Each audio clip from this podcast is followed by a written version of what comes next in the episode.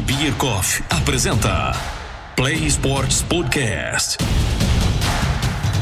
Conheça histórias de atletas e pessoas apaixonadas por esporte.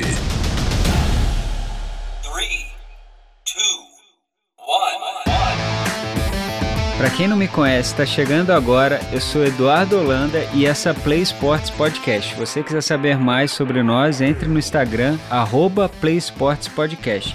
Mas antes de falar mais sobre o episódio, eu queria só mandar um abraço para os nossos apoiadores, para Bike Beer Coffee, revenda autorizada Cannondale e Caloi, além de outras marcas, bikes e acessórios e diversos vestuários para treinos e provas. É, você encontra a Bike Beer Coffee na Avenida General Afonseca, número 1509, na Vila Julieta, em Resende, Rio de Janeiro. O Facebook da Biker Beer Coffee é Biker Beer Coffee e o Instagram é arroba Biker Beer Coffee. Você também pode ligar no telefone telefone 24 21 09 4552. E eu queria mandar um abraço especial também para o café 1777, um café que tem uma torrefação especial, sabe por quê? Porque ele pega o melhor do chocolate e das nozes, por isso que ele é tão gostoso e por isso que ele é o verdadeiro sabor do café. Se você quiser saber mais sobre o café, é só entrar no site www.café1727.com.br. Bom, essa semana a gente está contando histórias de mulheres que mudaram o esporte no mundo algumas histórias bem legais, bem lindas. Eu aprendi muito com esse estudo, mas eu vou resumir um pouco de cada uma aqui para vocês para não ficar, para não me alongar muito. E a primeira história que eu vou contar é da Azaleia Campos, Le... que ela era na verdade mais conhecida como Leia Campos, né? A Azaleia Campos foi a primeira árbitra a apitar uma partida de futebol oficial no mundo. A Leia Campos é de Abaete, Minas Gerais. Sempre fico na dúvida se eu falei o nome dessa da cidade ao certo, Abaete ou Abaete, enfim, eu acredito que seja Abaete, né, em Minas Gerais, e ela é de 1945. E a primeira experiência que ela, o primeiro contato que ela teve com, futebol, ela ainda era uma criança, ela tinha 7 anos, mas ela, ela não chegou a praticar esse esporte nessa época, ela foi se apaixonar pelo futebol mesmo de verdade na época do ensino secundário. É, na época chamava secundário, hoje é fundamental, colegial, não sei, já, já foram vários nomes, né? Mas aí o que acontecia? Nessa época o futebol ainda era proibido. Ele foi sancionado uma lei pelo presidente Getúlio Vargas em 1941 que proibia o futebol para, para as mulheres porque se entendia que não era um esporte para mulheres, era um esporte masculino. Enfim, por conta dessa proibição, ela jogava num time clandestino, jogava como centroavante e jogou por um bom tempo nesse time. Era o grande sonho dela, acredito que era ser jogadora de futebol, mas infelizmente no Brasil isso era impossível. Eu acredito até que durante ela participou de muitos concursos de beleza nesse período. Eu acredito que isso devia ser até tipo uma um disfarce, sabe? Tipo agente duplo. E ela não só participou, como ela ganhou muitos. Eu nem vou listar todos os concursos de beleza que ela ganhou, porque foram muitos, mas eu acredito que era tipo uma estratégia de agente duplo. Vou disfarce ali e tal, mas enfim.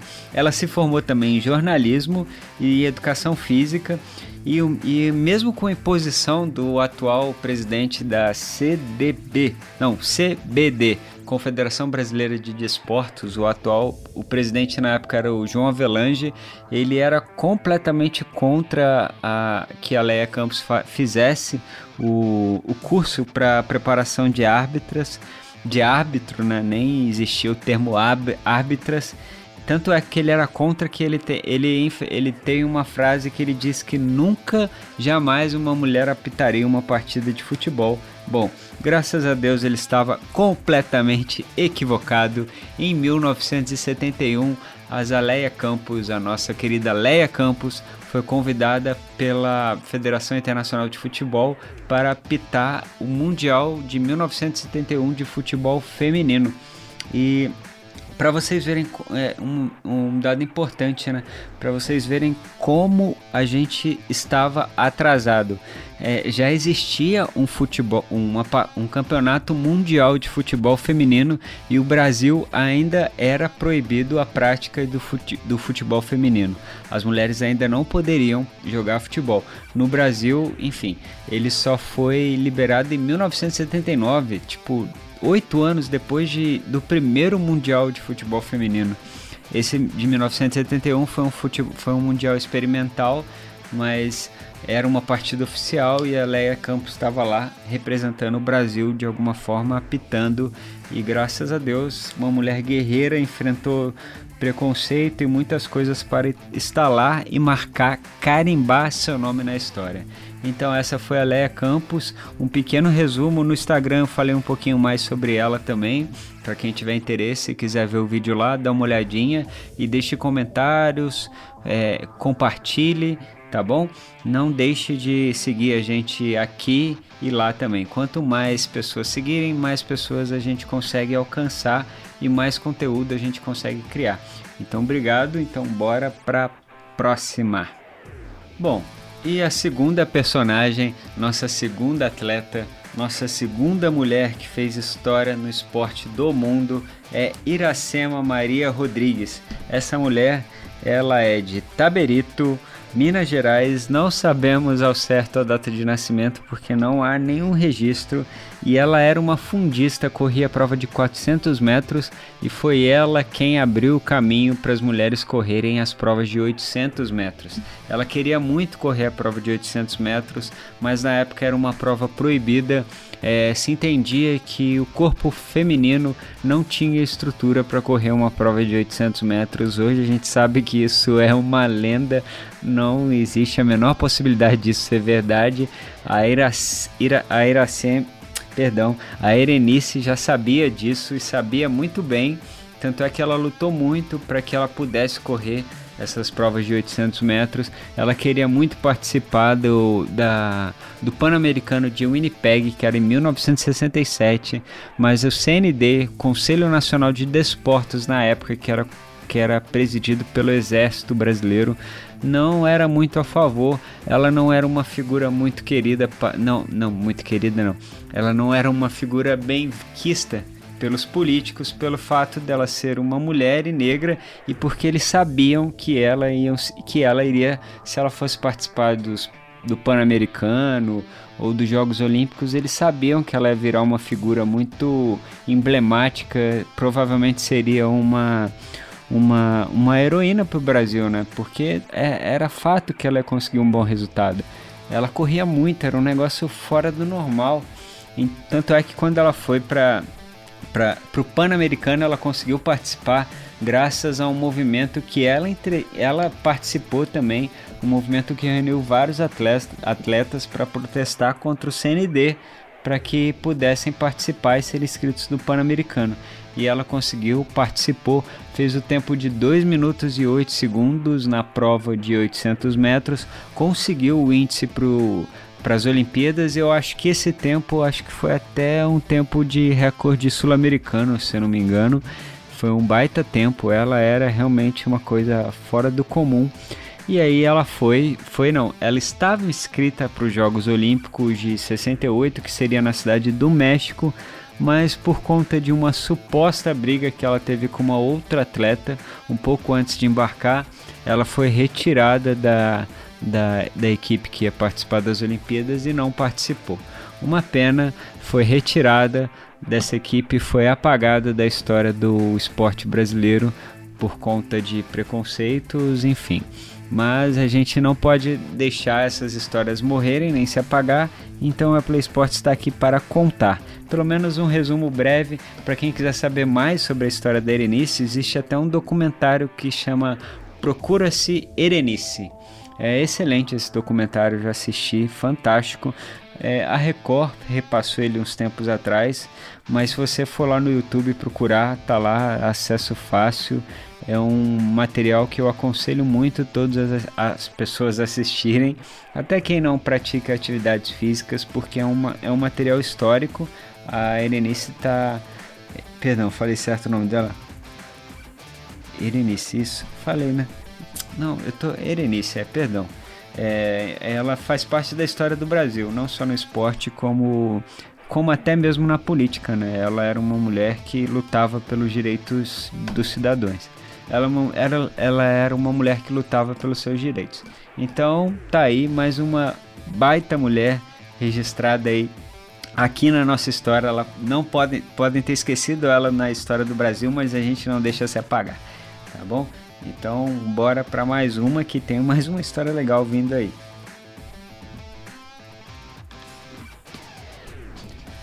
Pô, a nossa terceira atleta é Aida dos Santos, carioca de 1937, especialista no salto em altura, nasceu prematura, caçula de seis irmãos, o pai um pedreiro alcoólatra, a mãe lavadeira, morava na favela do Arroz em Niterói, pouquíssimas condições de vida, mas uma história fantástica. A história da, da Ida, assim, das que eu li, talvez tenha sido a que mais me emocionou. Ela, tem, ela realmente tem uma história linda, apesar de todas essas dificuldades. É, um, tem um documentário também sobre, sobre ela que chama Mulheres é, é, acho que é Mulheres Guerreiras, se não me engano. É excelente o documentário, é lindo. É, ela tá o tempo inteiro com um sorriso no rosto, uma mulher muito forte, impressionante. Realmente eu fiquei impressionado com a história dessa mulher. E assim, para resumir um pouco né, do, que, do que é a Ida, a Ida durante o primário, por conta de todas essas dificuldades, ela já trabalhava como emprega, empregava, empregada doméstica, estuda, ela ia para o colégio com fome, mas enfim, mas mesmo assim ela ia porque ela era muito guerreira, muito guerreira. E aí ela foi descoberta pela primeira vez pelo Fluminense. Na verdade, ela foi descoberta assim muito por acaso. O que aconteceu? Ela foi acompanhar umas amigas numa partida de vôlei e do lado tinha um pessoal fazendo fazendo treinando salto em altura, né? Aquele salto em altura com vara. E aí ela não estava jogando, né? Ela estava só acompanhando essas amigas. Na verdade, ela foi acompanhar porque as amigas precisavam de um coro, pra, de um coro, né? De gente suficiente para poder usar a quadra. E aí ela foi para ajudar, mas não jogou. E ela ficou ali vendo aquilo aí alguém chamou ela para ir ver lá o salto em altura e perguntou se ela não queria saltar.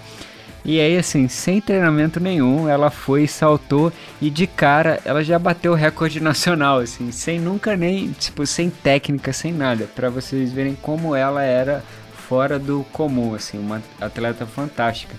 E o, a, a altura mais alta que se tinham saltado no Brasil era 1,40m, alguma coisa assim.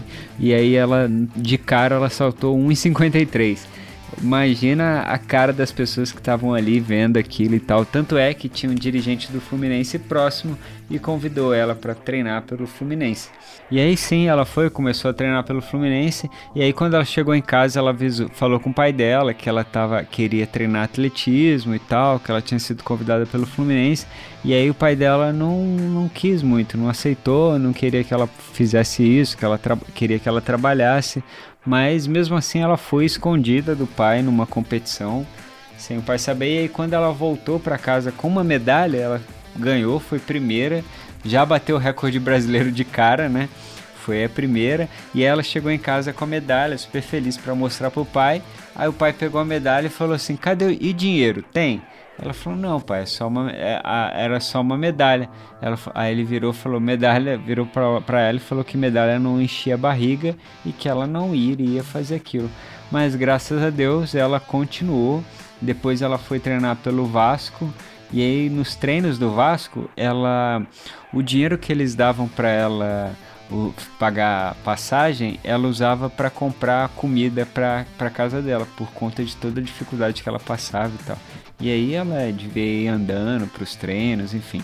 Provavelmente fazia isso, aí deixou ela mais forte ainda. E, e aí o que aconteceu? Ela foi ficando mais velha e tal, e ela decidiu fazer, cursar uma faculdade.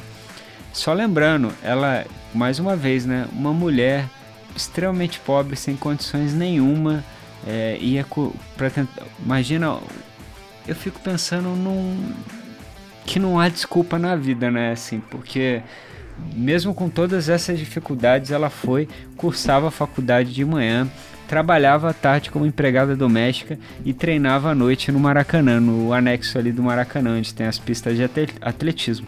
Só que se você for lá hoje no Maracanã e ver essas pistas, são lindas, são iluminadas, bem cuidadas, graças a Deus, assim que deve ser. Mas na época, a gente está falando aqui de 1905, início, quase 60, é, não existia estrutura nenhuma, nem iluminação tinha, ela treinava à noite. Só para ter uma ideia, é, o salto de vara no Bra... sobre varas no Brasil, elas caíam em um banco de areia. Lá fora as pessoas já treinavam caindo em colchão, ela caía no banco de areia. Tanto é que ela não, ca... não podia cair de costas, né? ela pulava e caía em pé, porque senão se machucava. Era completamente diferente, era outra coisa. E aí voltando à faculdade para cursar a faculdade, ela tre... cursava a faculdade de manhã, treinar, trabalhava tarde e treinava à noite. Ela fez isso durante três cursos. A gente acha, você está achando que foi difícil fazer um? Ela fez três cursos, ela fez três faculdades, fez geografia, educação física e qual que foi o outro? Pedagogia. É, é, Geografia, Educação Física e Pedagogia. E aí, de 1975 a 1987, ela ainda foi professora de Educação Física na UF, na Universidade Federal Fluminense. Bom, até aí, a gente já vê que ela já tinha feito muita coisa, né? Para as condições que ela tinha, ela já tinha uma vida excelente, assim, já devia ter conquistado uma vida um pouco melhor, mais tranquila, já tinha conseguido coisas que muito difícil, mas bom, enfim, aí começou a vida dela realmente como atleta. Ela participou de duas edições dos Jogos Olímpicos, uma em Tóquio em 1964 e ela ficou em quarto lugar em Tóquio no salto em altura. E assim, essa edição de Tóquio é interessante falar porque que acontece. Quando ela foi para Tóquio, ela não teve, ela teve simplesmente zero apoio da comissão do, do CND, né, que devia ser da Confederação de Desportos Brasileiras, né? É isso, não, Confederação Brasileira de Desportos. Ela também não teve, ela teve zero apoio, zero apoio, simplesmente abandonada, assim, largada. Botaram ela no avião e falaram: "Se vira, minha filha". Tipo, literalmente, assim, e ela foi a única representante brasileira. Ela foi a única mulher aí naquela, naquela delegação de, de atletas para Tóquio em 64. É legal até ver os documentários quando você vê ela no, no desfile, só ela sozinha desfilando. É, é até bonito, é, é bem lindo, é bem legal ver. E ela foi em 64, como eu disse, completamente ignorada, não só pela, pela confederação, como até pelos próprios atletas que foram com ela.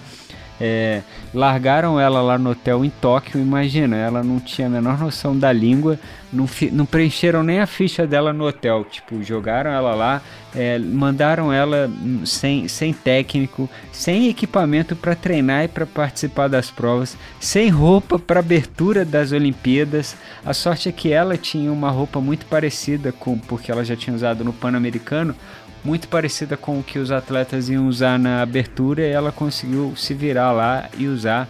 Mas assim, sem médico, sem. Eu não sei nem como foi a parte. A parte de alimentação já estava tudo incluso ali no hotel, né? Mas assim, largaram ela em Tóquio, ela não, não sabia como ela iria para o estádio, ela não sabia o que, que ela tinha que fazer para quando chegava no estádio, ela tinha zero, zero de informação. E ela foi se virando, ela, como ela não tinha noção da língua, ela ficava observando as outras atletas, as atletas dos outros países, como elas faziam, como os técnicos delas faziam para escrever ela nos treinos ou nas provas, e ela foi observando e copiando o que eles faziam, ela fazia também. E na hora de preencher a ficha, é, ela até conta nesse documentário quando ela foi preencher a ficha no hotel e tinha que botar a idade dela e aí as pessoas falando né, em japonês ou inglês, pedindo que ela botasse a data, ela não estava entendendo. Aí começaram a cantar parabéns, tipo Happy Birthday. Aí ela entendeu que era o aniversário, aí ela anotou. Mas enfim, é é uma pena, mas essa mulher é muito guerreira. O, o documentário que tem dela também no YouTube é esplêndido. Eu, é, é curta, é um curta na verdade, né? Um documentário de 23 minutos. Então vale muito a pena ver. E eu, eu acho simplesmente fantástico. E aí, quatro anos depois, ela ainda chegou a participar dos Jogos, na, dos Jogos Olímpicos na cidade do México. Ficou em vigésimo lugar na prova dela.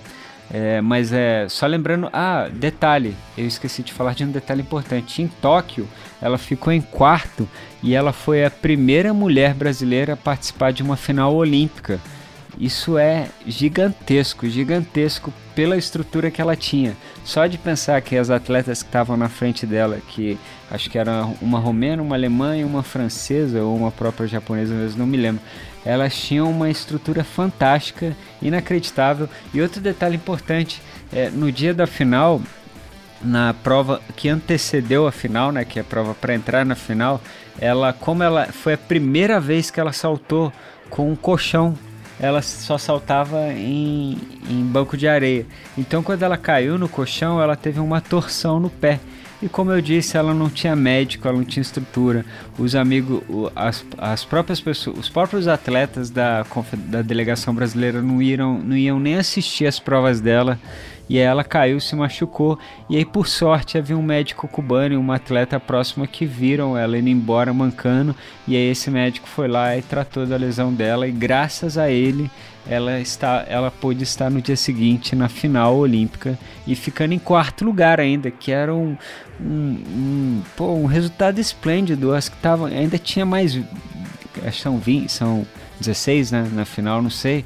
Ela, pô, foi super bem, super bem. É impressionante, impressionante mesmo. Então, quatro anos depois, ela ainda participou de umas Olimpíadas na cidade do México, mas é, graças a Deus, acho que por pelo menos alguns anos depois, ela ainda foi reconhecida com o Prêmio Brasil Olímpico do, que ela recebeu em 2016 que era um troféu que chama Ademar Ferreira da Silva. E em 2009, depois ela ainda foi agraciada com o Diploma Mundial de Mulher e Esporte, uma premiação especial dada pelo Comitê Olímpico Internacional. Então tá aí a Ida dos Santos, uma história maravilhosa, uma mulher guerreira que eu é uma das histórias que eu mais gosto assim, que eu mais me emociono. Então vale muito a pena se você puder assistir o documentário dela, assista também. É fácil achar lá no YouTube, só botar a Ida dos Santos, algumas coisas assim, mulher guerreira que você acha. Tá bom?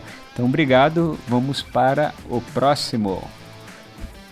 Bom, e para fechar essa série de cinco mulheres que fizeram história no esporte no mundo, eu vou fechar com a Maria Emma Hug Lenk Zingler. Esse nome é muito famoso para nós nadadores, mas é esse nome acredito ser um nome famoso para o Brasil, porque tem que ser mesmo. A Maria Lenk, como ela é conhecida, né? Ela é natural de São Paulo, nasceu em 1915 e ela foi a principal nadadora brasileira. Eu acredito que foi, não, acredito que é a principal nadadora brasileira.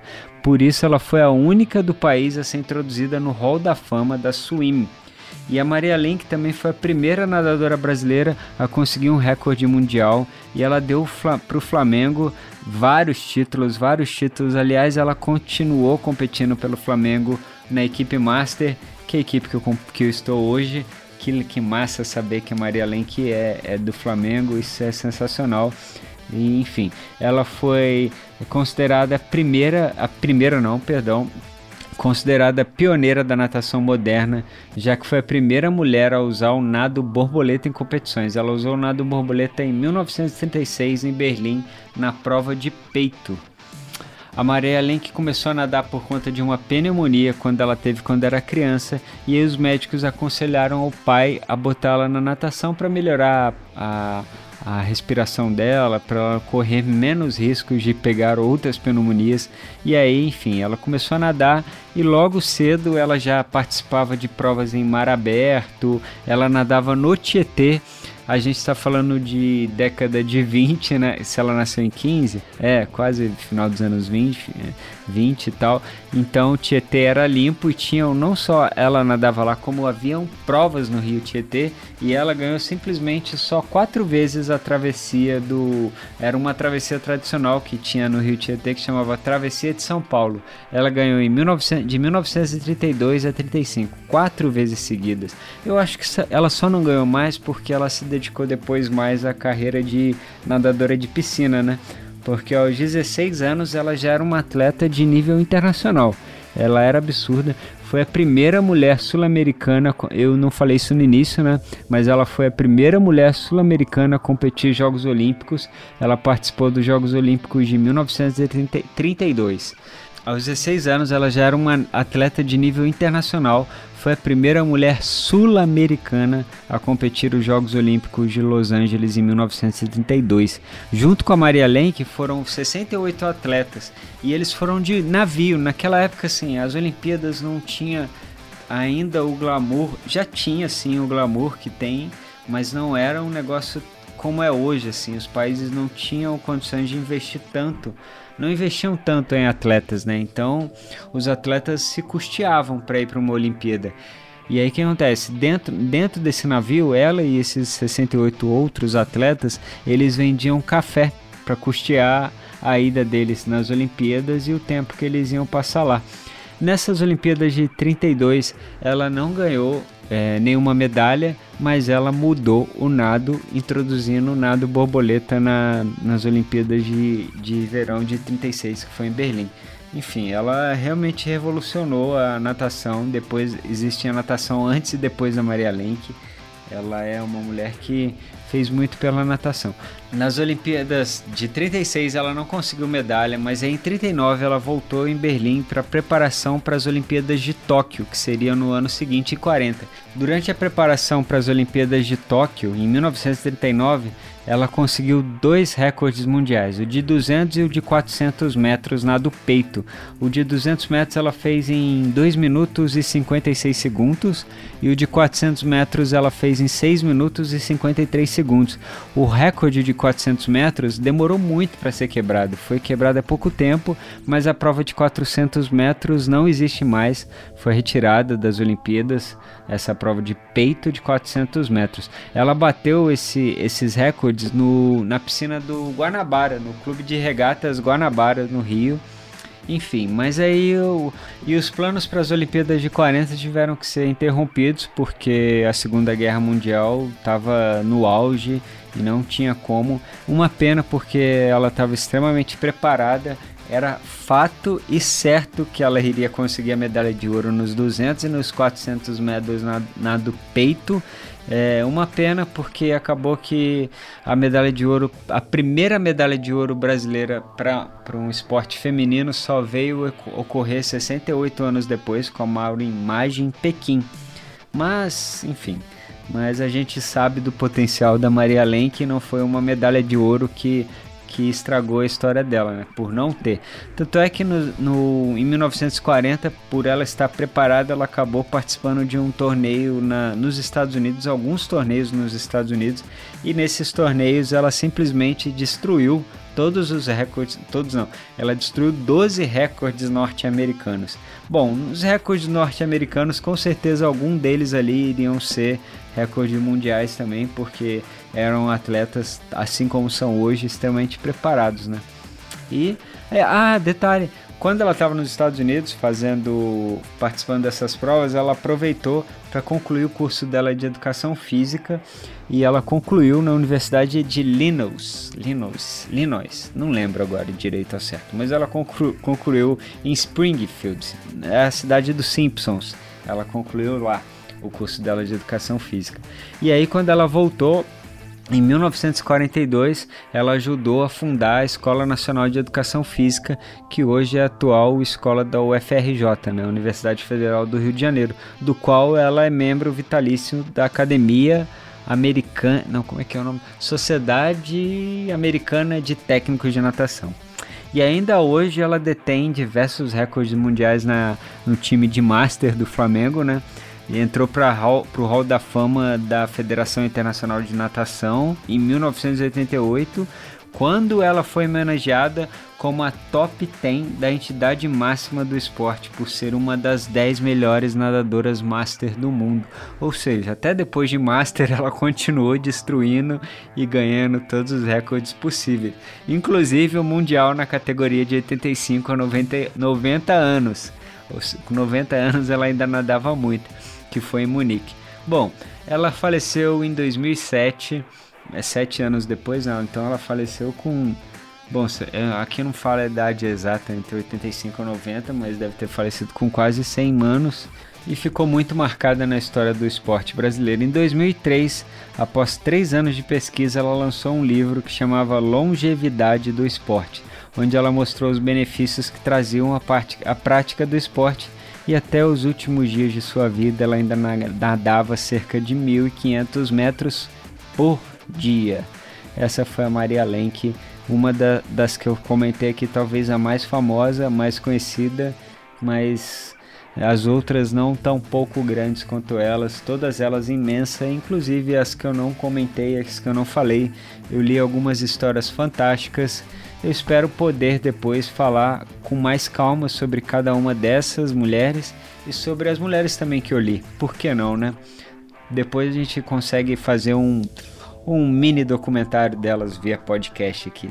Quem sabe? Vamos ver se a gente consegue, né? Vamos torcer para que sim. Então, mas obrigado a todos que ouviram até o final. É, esse foi mais um episódio da Play Sports Podcast. E se vocês puderem, compartilhem, entrem no Instagram, no Facebook, sigam, comente, tá bom? A ajuda de vocês é muito bem-vinda para que a gente possa crescer e fazer o máximo de conteúdo possível. Obrigado e até mais.